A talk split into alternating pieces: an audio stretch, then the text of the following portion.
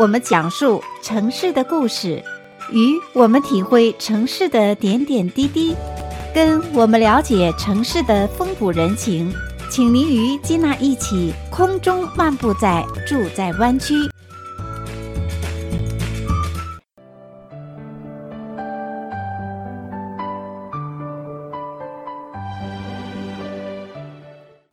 亲爱的听众朋友们，欢迎您收听《住在湾区》的节目，我是金娜。今天的节目当中呢，非常高兴的邀请到我们节目中的老朋友、旅游达人安迪马老师。那在以往的节目当中呢，安迪马老师为我们介绍了许多国家公园、州立公园等等，呃，许多的美丽的公园。那么在今天访问安迪马老师之前呢，呃，马老师曾经跟金娜提。过说他在上周的时候呢，刚刚去过美丽的优胜美地公园。那对于这一座公园呢，我们曾经在以往的节目当中呢略略提到过啊。那在今天的节目，就有请安迪马老师给我们来介绍他的优胜美地春季游。安迪马老师，你好。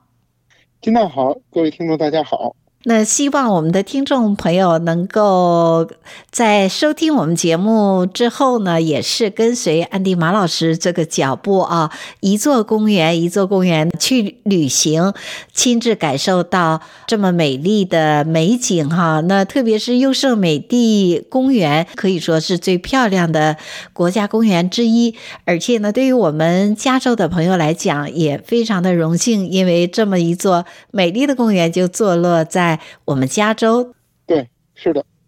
在以往节目当中，安迪马老师，我记得去年底的一档节目当中啊，为我们的听众朋友简单介绍过优胜美地这座公园所坐落的地理位置，是吧？对，我们在前面几期曾经提到过，呃，优胜美地公园，那是我记得是下过一场大雪之后。那次如果没记错的话，是二零二零年的第一场大雪之后呢，安迪马老师的优胜美地之行啊，可以说在那一个节目当中谈了一些呃一路上冬季的美景。那么现在是春天来了。安迪马老师也刚刚有去过优胜美地，所以春天在优胜美地又有哪一些景点呢？首先还是先请安迪马老师给我们介绍一下，如果去优胜美地的话，它的入口 A、B、C、D 四个入口都有什么样的特点？啊，好的，优胜美地呢，其实这个公园简单的说，在在地图上看，就像一个人的大脑袋，从侧面看的一个人的。脑袋的样子，那嗯，它在呃在公路上呢，我们有有四个入口，呃，其中有一个呢，在一二零公路东边的入口，它有半年 下雪的时候都是关着的，而且我们多数这个嗯听众呢是湾区或者是加州的朋友，我们都是从西边或者南边进去的，所以这个入口我们就不多介绍了。那除了一二零公路东侧的这个入口以外，我们尤其是湾区的朋友会经常用到的，是一个是一二零公路西边的入口。那我们从从湾区呢，就是从 Tracy 到 Manteca，然后走一二零，同时也是一零八公路，然后到到这个我们上一次节目介绍过的一个一个中国矿工放弃的这么一个小村镇，然后在。再一直往里边走，这就是一二零公路。嗯，那还有一条呢，是一四零公路。一四零呢，我们是在九十九号公路上有一个城市叫做 Merced。那 Merced 有最年轻的这个加州大学的这个校园，就是 UC Merced。就从这个地方，我们沿着一四零公路一直往山里走，还有一个小镇叫 Mariposa。我们在上期节目曾经很认真的介绍过，因为呃。这个优胜美地公园大部分都坐落在 Mariposa County，那沿着这个呃 Mariposa 呢，一四零公路就一直走到公园里边，所以这是两个我们主要湾区的朋友会用到的。嗯，那尤其南湾的朋友可能更多的走一四零，然后东湾的朋友然后会走一二零的多一些。呃，当然还有第四个入口，就是在公园南边。公园南边一般来自南加州或者是从更远的地方，像 Arizona、Texas 那边的人呢，就会走到 Fresno，从 Fresno 呢走四十三号公路，呃，进公园，那个就是南边的入口。所以这样，公园一共有四个入口。哇，安迪马老师解释的太清楚了哈！我是看着地图，可是我相信安迪马老师这脑中就是一部地图，A B C D。那听众朋友也可以在节目之后登录到这个 Google 上一查，就查得到。这四个路口啊，非常的清楚，就像安迪马老师为我们的介绍说：“哎，我你所在的地方从哪一个入口是比较方便的？呃，有西部、南边，还有偏东的哈，那不同的位置，所以呢，听众朋友根据自己所在的位置去选择路口，所以非常的简洁，呃，也非常的清楚。”那像优胜美地这个公园有四个路口可以进，而且呢，安迪马老师也为我们介绍了这四个路口呢，也有许多的道路通往优胜美地公园。呃，是的，那听上去呢，去有呃有三米地的这个路还是有比较多的选择的，但是这里边嗯，公园的管理部门呢，在六十年代到七十年代，他们也是做过很多的。挣扎，因为一方面想方便大家进入公园，这样可以更好的向大家宣传这一个美景；另外一边呢，他们也不希望破坏公园的自然景色。呃，所以在七十年代的时候，他们做了很多的调整，比如说把一四零公路原来沿着河谷左右两边上下行，改成了全在河谷的这个南侧。河谷的北侧的道路就慢慢荒废掉，变成了这个，就是大家爬山的步行道了。Oh. 那还有，在一九七零年的时候，他们用一个晚上很戏剧般的就把公园里边的所有道路呢变成了单行线，是一个逆时针的单行线。就等到第二天早上，这个大家再进入公园的时候，包括公园里很多呃没有参与这个这个道路修整的工作人员。都用了一个多星期才才适应了这个公园从上下行变成单行，这个也是为了能减少车流，同时减少对公园的这个自然景色的破坏。嗯，所以这从公园的这个角度来讲，也让我们感觉到有点像 City 的建设的这样的一个要求，也就是我们常常提到的 City Code 哈，整体规划的这样的一个要求。呃，是的，因为即使是国家公园，它只要是在加州的土地上，我们都会听到两个名词，一个叫做 General Plan，就是总体规划，呃，随之也就有一个 General Plan Map，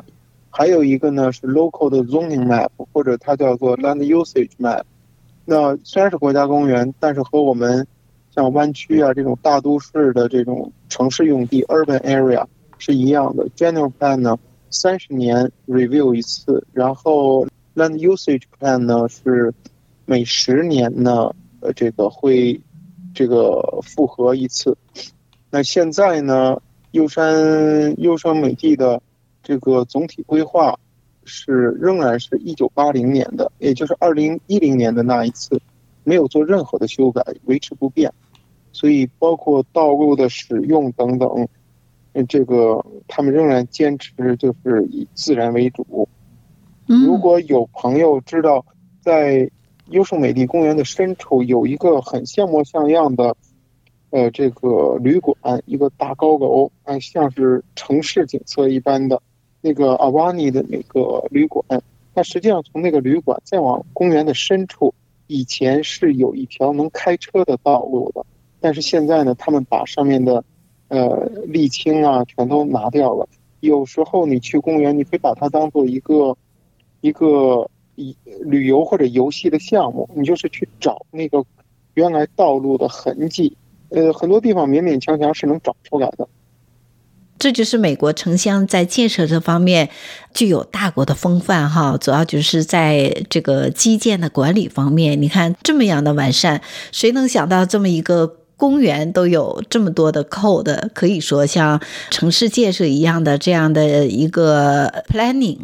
嗯。一方面方便我们游客，另外一方面呢，也是对这个国家公园给予了非常大的一个资源的保护哈。那同时也提醒我们的听众朋友，像优胜美地公园呢，它的门票呢是按车，一辆车呢是三十五美金。而且呢，这个一辆车的这个门票呢，可以连续使用七天。所以呢，听众朋友们，如果想去优胜美地的话呢，优胜美地住上一到两个晚间都是非常惬意的一个旅游的好去处哈，可以尽情的在这个优胜美地公园当中来游玩。那到底在优胜美地国家公园能玩些什么呢？以及能欣赏到什么样的美景呢？我们现在稍事休息，在下个单元的时候继续分享给听众朋友们。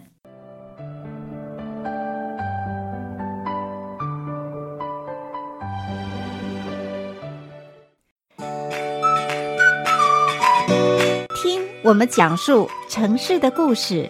与我们体会城市的点点滴滴，跟我们了解城市的风土人情。请您与金娜一起空中漫步在住在湾区。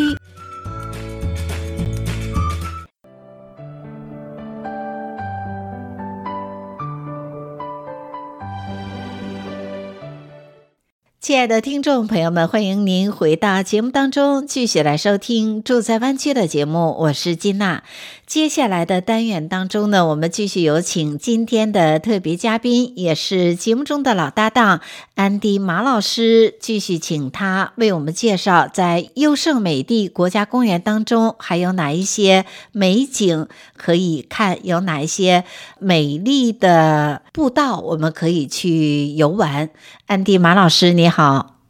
哎，金娜好，各位听众，大家好。其实提到优胜美地国家公园啊，我想朋友们知道比较多的就是优胜美地公园的瀑布，对吧？呃，是的，优胜美地瀑布应该是说它最有特色的呃一点，和其他的公园相比，呃，优山美地的这个瀑布啊，是它的一个比较独特的景色。它的高山上面呢，因为积雪比较多，所以等到呃这个比较呃春暖花开的时候，它这个积雪呢化掉，它就呃它就从山上流下来，然后年复一年，经过这么长的时间，就会在很多地方形成这个瀑布。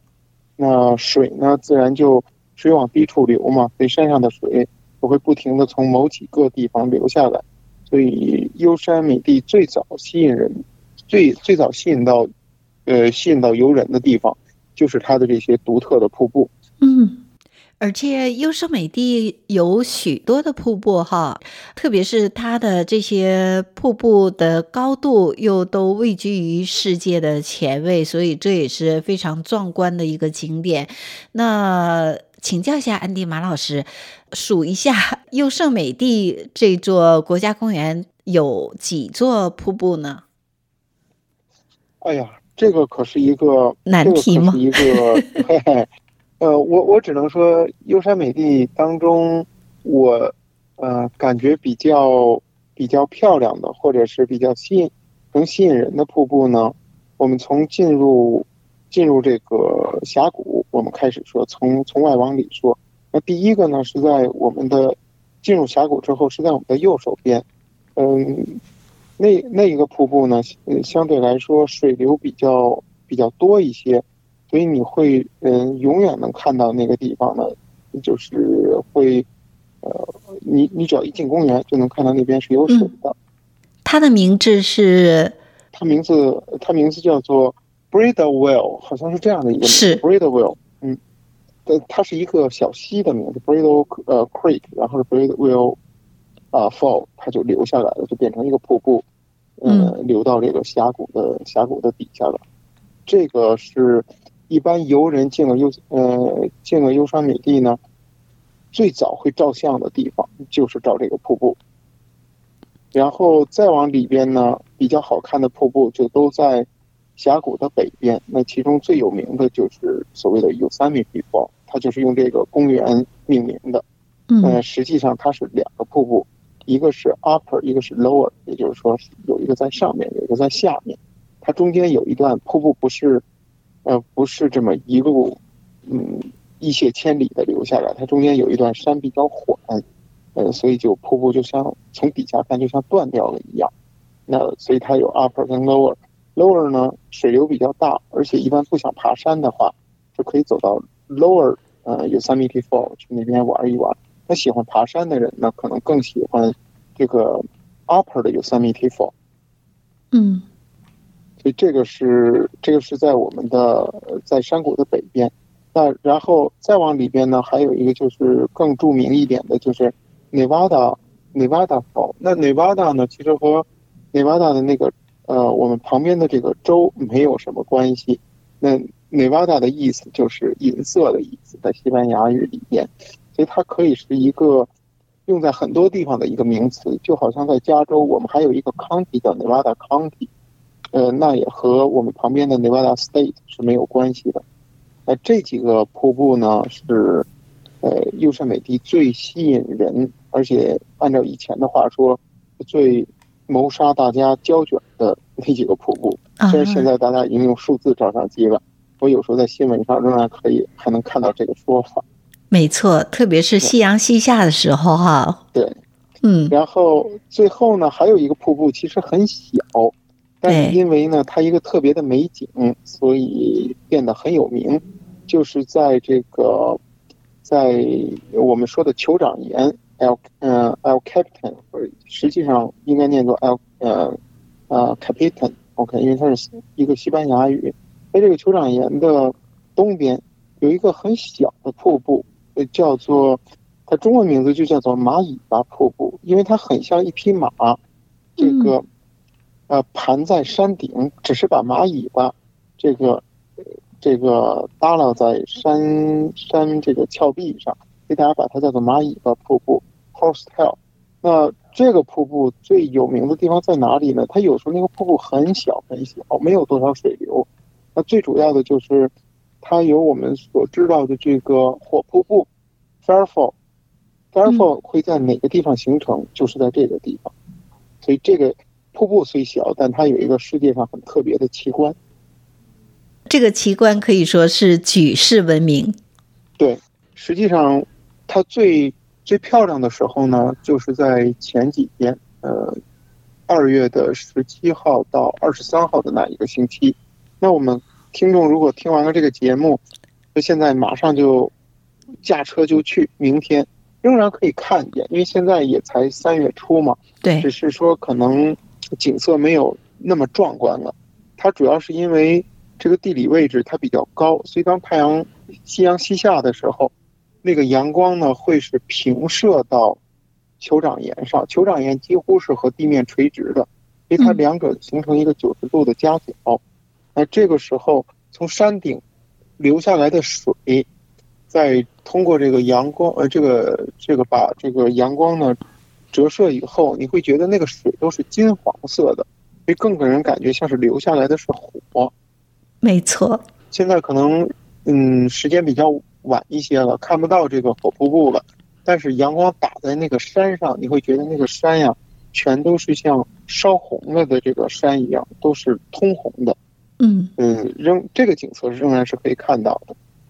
特别是早晨太阳出生的时候，哈，当第一缕阳光照在这座半圆体的山崖上，所以许多的这个著名的照片啊，我相信每个人在加州的朋友们都看过。对，如果要从时间上讲呢，Yosemite 最好看的时候是在早上和晚上。这个刚才金娜也讲过。它的门票呢是可以是可以这个有七天有效的。为什么是七天？嗯，原因是有的时候就是为了那个一瞬间的景色，那可能你看完这座山，再看另外一座山，就看不到某一个时段的景色了。所以你要在里边逗留很多天，才能把不同时间点、不同的这个不同的景点上面的这个嗯变幻莫测的这个景色啊，才能全部的捕捉到。所以一天是肯定不可能的，三天也不可能。所以呢，有的摄影爱好者都是准备了一年的时间哈，去抓拍这个美丽的时刻。虽然一年四季都有着美景，可是每一个时段的美景还是有所不同。所以呢，我们的节目其实只是一个抛砖引玉啊，听众朋友们可以更多的去做一些功课，然后呢，找寻你自己心目中的这个想要看到的美景。这是这个单元的时候呢，为我们的听众朋友所介绍的，在优胜美地这一座美丽的国家公园当中所具有独特的美景，就是各具特色的瀑布。那除了瀑布之外呢，其实，在优胜美地还有朋友们非常喜欢的，也是一年四季在优胜美地这座美丽的公园，大家都乐此不彼的，就是步道行。对这也是，这也是优胜美地比较吸引大家的一个地方，因为它怪石林立，然后两边的山峰，呃，形状这个在不同时间的颜色也不同，然后再加上山谷，山谷底下的这个，嗯，一片一片的小的森林呢，也是在不同的时间、不同的角度，呃，有不同的景象。所以很就吸引了很多人呢，一定要，呃，站到这个地方看看，站到那个地方看看，时间长了，就形成了很多很多的这个，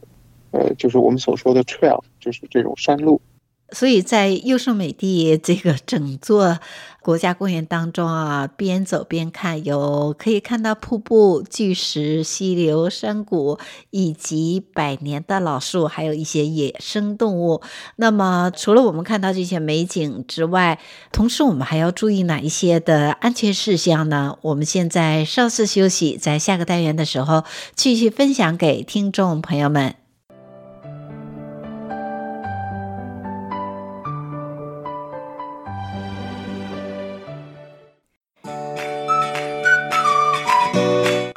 我们讲述城市的故事，与我们体会城市的点点滴滴，跟我们了解城市的风土人情，请您与金娜一起空中漫步在住在湾区。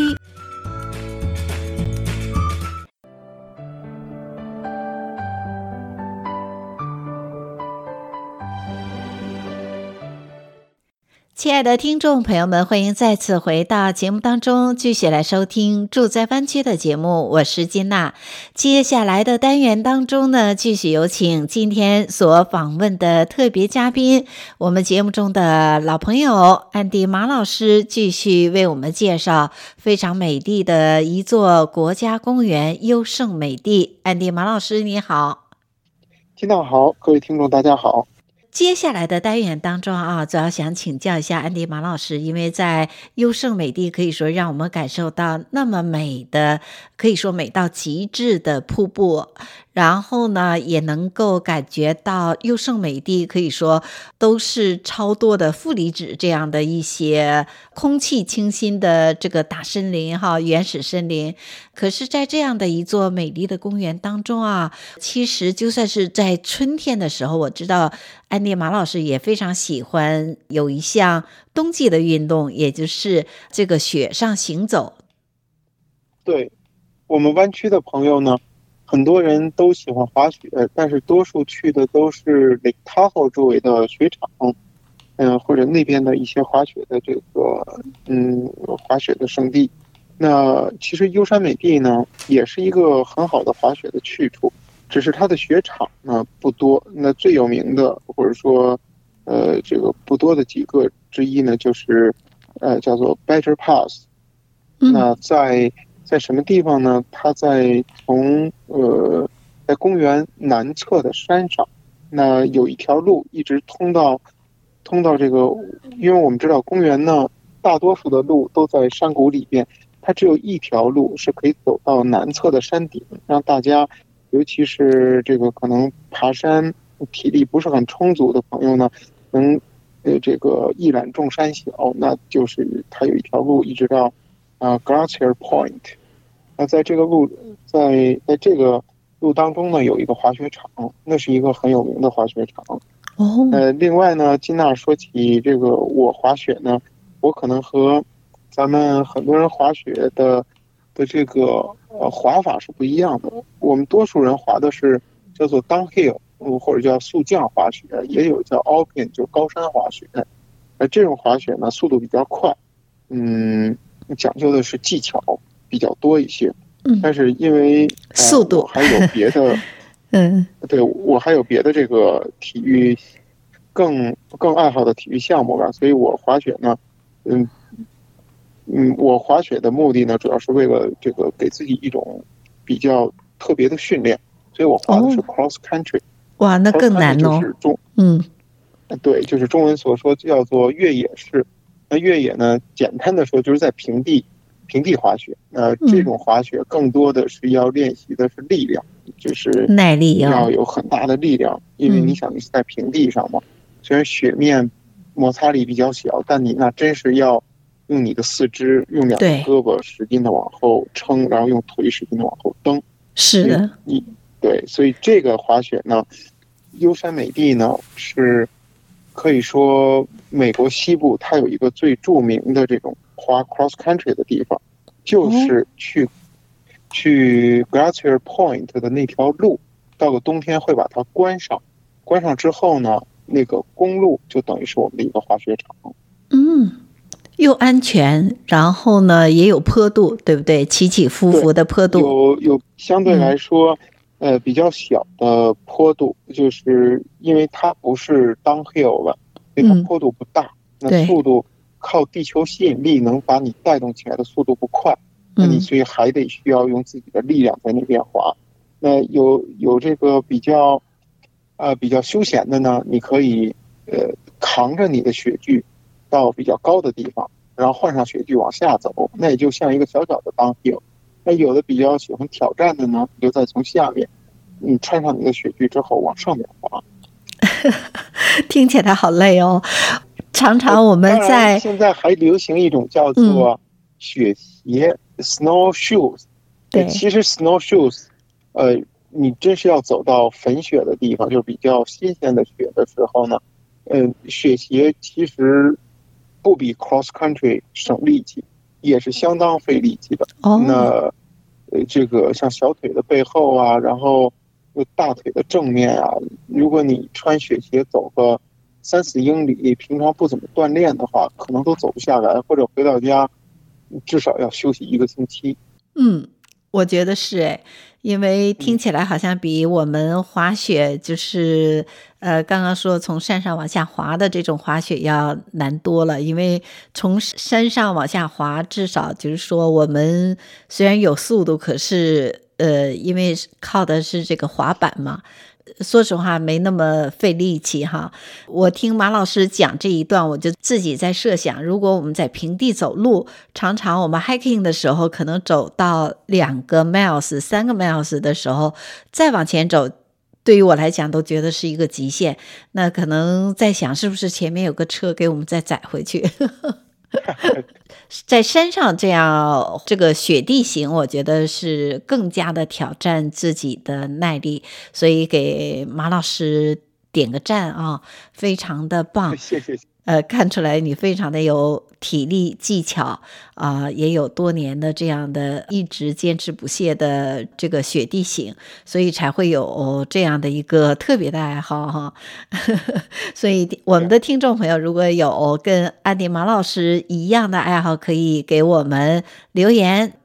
好，那接下来利用简短的时间，想请教一下安迪马老师，你说像优胜美地这样的一座美丽的公园，我们看起来，因为像之前你提到这么大的一座公园，其实美国在修建它的时候，公园的设施啊都有非常严格的这个规定，那是不是这么大的一个公园就比较安全了呢？应该说，公园管理部门呢，它是肯定是做了很多的准备，很多的措施，嗯，每年花了很多的钱，嗯，尽量保证游客的安全。呃，但是呢，像这种呃这种呃这种比较还原大自然风情的这种公园呢，它不可能有太多的保护，因为它要尽量保证大自然的感觉。所以有些朋友呢，他可能就想尽量的贴近大自然一些。那这个时候还是要注意一些安全，比如说像像前两天二十一号吧，嗯，这个就就出现有两个人呢，还是两个相对比较专业的滑雪的，呃，滑雪我们说就已经不能叫爱好者了，得是运动员了。嗯嗯，两个人从 Half Tone，就是优。呃，优山美地最高的那个，呃，像像一把钢勺子插在插个 插个半截在土里的那种那种形状，就是从那个地方它滑下来，滑下来呢，它就出了一个问题，它很多地方因为今年雪不多，所以很多地方它表面没有雪，所以没有雪的地方，雪橇过去那是一定会出事情的，所以两个人就都就就不幸的离开我们了。哎呦，呃，嗯，在在前面一段时间呢，呃，应该是我想可能是一月份吧，一月十八号，呃，大家可以看一看新闻，有一个住在马里波萨，他是一个，嗯，看那个名字呢，像是一个华人，他一个人去爬 Yosemite Fall，就是我最常爬的一条路线，但是他后来就失踪了，那第二天呢，结果发现，就是发现他。他在已经在山崖下了，那当然也是离开我们了。后来这个、嗯、这个管理部门判断呢，从他